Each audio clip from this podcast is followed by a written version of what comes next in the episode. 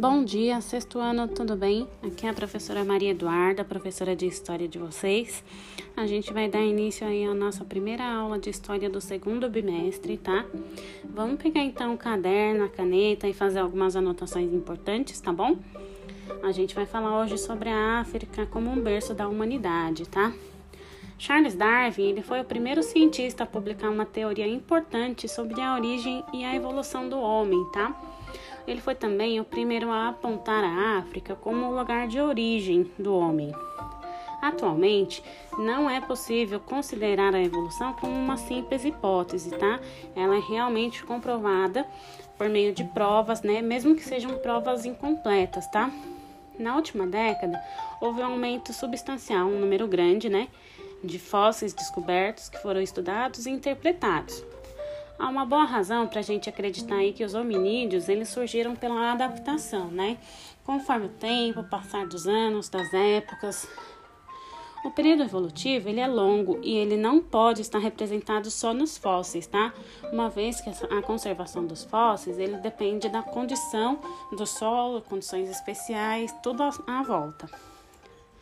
Algumas das, das descobertas importantes para remontar a história da humanidade é o fóssil da Lucy, né?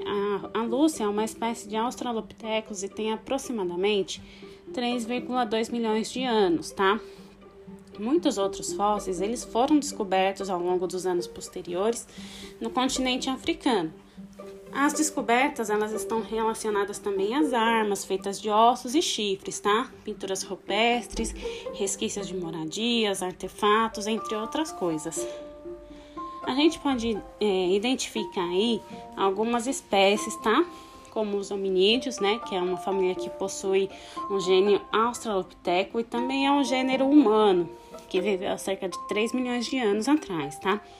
Era um pouco mais alto que um chimpanzé e ele caminhava sobre os dois pés e usava os longos braços para se pendurar nas árvores. Ele era mais alto, pesado e viveu entre cerca de 3 e 1 milhão de anos atrás, tá? O Homo habilis é o primeiro hominídeo do gênero Homo e viveu por cerca de 2 milhões de anos atrás, de 2 a 780 mil anos atrás, tá? Ele fabricava instrumentos simples de pedra, construía cabanas e provavelmente ele desenvolveu uma linguagem rudimentar. Esses vestígios eles só foram encontrados dessa dessa do Homo habilis, só foram encontrados lá na África, tá, gente? O Homo erectus, ele descendeu do Homo habilis, ele viveu em cerca de, de 1,8 milhões de anos a 300 mil anos atrás, tá? Ele saiu da África e alcançou a Europa, a Ásia e a Oceania. Eles também fabricavam instrumentos de pedra, só que mais complexo, tá? E eles cobriam o corpo com pele dos animais. Eles viviam em grupos de 20 a 30 membros e utilizavam uma linguagem mais sofisticada, né? E o Homo erectus foi o descobridor do fogo, tá? Um homem de Neandertal, provavelmente ele é descendente do Homo erectus, tá? Ele viveu há cerca de 200 a 30 mil anos atrás. Ele era mais habilidoso, criou muitas ferramentas e fabricava armas e abrigos com ossos de animais. Eles enterravam os mortos nas cavernas com flores e objetos, tá? Conviveu também com os primeiros homens modernos e de desapareceu, que até hoje a gente não tem um motivo é, conhecido, tá? O Homo sapiens ele é descendente do Homo erectus e surgiu entre cerca de 100 e 50 mil anos atrás. Trata-se de um homem moderno, espalhou-se pela terra toda, deixando vários instrumentos de pedras, ossos e marfim. Desenvolveu também a pintura e a escultura, tá?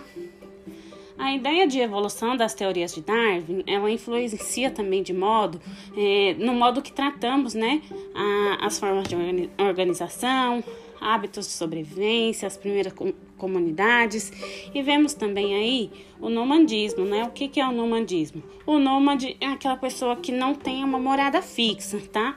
Ele vai para qualquer lugar atrás de, de melhores condições de caça e coleta. O nomadismo ele apareceu, surgiu lá atrás no período paleolítico e parte do neolítico também, tá? Era uma prática muito comum entre os grupos humanos. A gente tem aí dois grupos que foram que foram descobertos, né, que foram os nômades e os sedentários. Os sedentários, eles tinham uma morada fixa, diferente dos nômades, tá? Eles costumavam fixar-se num lugar. Mas os nômades não, os nômades eles se mudavam com frequência para procurar melhores condições de, de caça, coleta, essas coisas, tá? Bom, gente, eu espero que vocês tenham entendido um pouquinho mais sobre isso. Qualquer coisa, vocês podem entrar em contato comigo se surgir alguma dúvida, tá bom? Anotem, façam pesquisas, pode entrar em contato comigo novamente, como eu falei. E estamos aí, qualquer coisa, só chamar. Beijos, tchau!